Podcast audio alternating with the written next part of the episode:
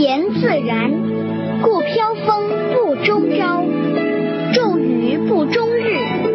孰为此者？天地，天地尚不能久，而况于人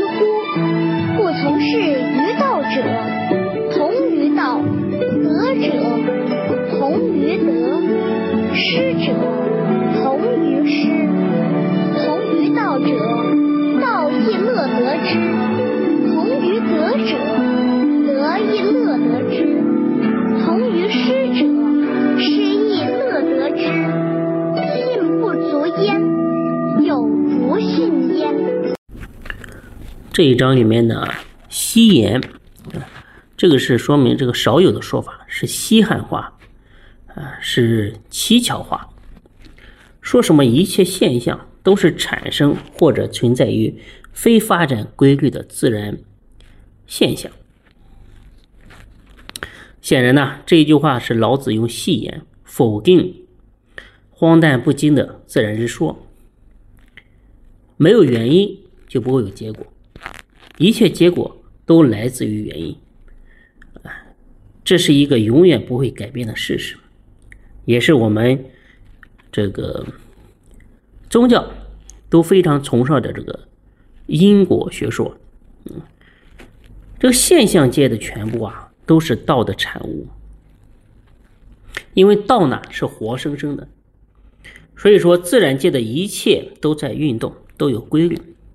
那运动的活性又正是道的特征，而道的运行的法则都有着非常严密的程序摆在面前。啊，你可以用来反复查遍来、论证。自然界万事万物的发展和运行啊。前后衔接，环环相扣，从来呢都不曾混乱。所以说，离开规律，愚人、愚蠢的人，自然来自然去，自然生自然灭的含糊的说法，这些呢都是无稽之谈。所以说，狂风，哎，刮不到一个早上；暴雨下不了一个整天。是谁造成的这样？是天地，天地尚且不能长久，更何况我们势单力薄的一个人呢？是不是？所以说，狂风也好，暴雨也罢，他们呢各自都是有原因的。也就是说，不是什么所谓的纯自然现象，天地是狂风暴雨出现的根源。因为天地自身尚且不能长久，所以说狂风暴雨也不可能一直持续。哎，现象的强弱是这样，人世的兴衰啊，又何尝不是如此呢？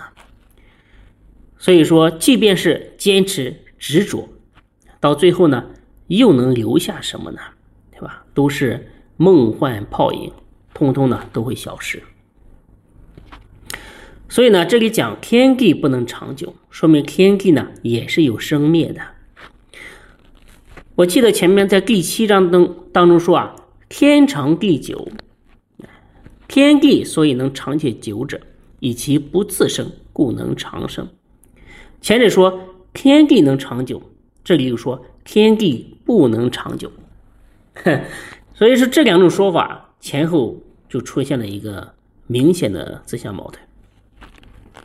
这个呢，在整部《道德经》当中啊，这种矛盾的情况还有很多。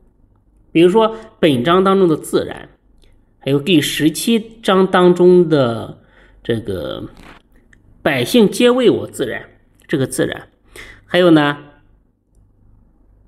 呃，五十一当中和六十四章当中的这个“夫莫之命而常自然，一夫万物之自然而不敢为”，这个自然呢，意思是完全相反的。还有呢，善报者不脱，执者失之，能无智能无智乎？将与愚之这样的矛盾，强行者有志和弱其志，这个呢也是有点矛盾的。自胜者不强，与强硬者不得其死，这个矛盾。为者败之，无为而无不为。啊，这个呢，充满着很多的一个矛矛盾的一个论点。那为什么会出现这种情况呢？因为人们啊，生活在一个矛盾的世界里面，还有那么多的分别对立需要化解。这些矛盾啊，摆在我们的现实生活当中啊，必须一个一个的去对撞，一个一个的去消除。老子呢，先从正反两个方面来建立，然后呢，再分别对待、分别对峙，最后呢，一并推导。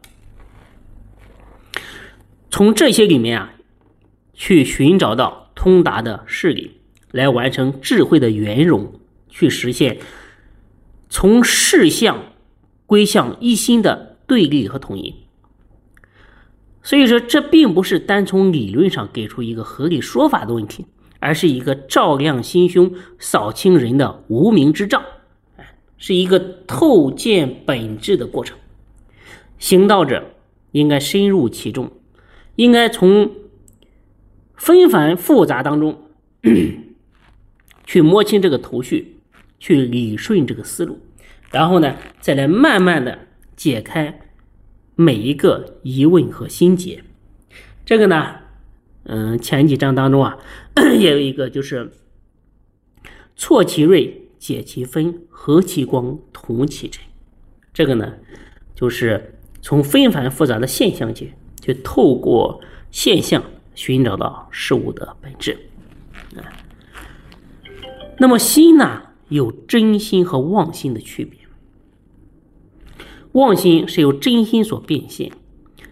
我们所说，心迷则妄。心觉则真，哎，心与天地同源。说天地能长久，是因为它不自生，这是从心的本体上说实相。就是说真心不生不灭。说天地不能长久，是因为它生了狂风暴雨，这是从心的作用上在说虚相。妄心自然呢有生有灭。所以说这一段话。非常的重要，哎，天地能长久，是因为真心不生不灭；天地不能长久，是因为妄心有生有灭。这个你一定要记住。所以说，很多东西啊，给你点出来，你就立马明白它的真实的含义。所以说，老子啊，用天地尚且不能长久，来提醒人们啊。明白物质世界是靠不住的，大环境都不能长久，更何况人身这个赖以大环境生存的小体系呢？那我们怎么去保持呢？以此来破除人们对物质世界的执迷，消灭人的身见，唤起人们向道的一个觉悟之心。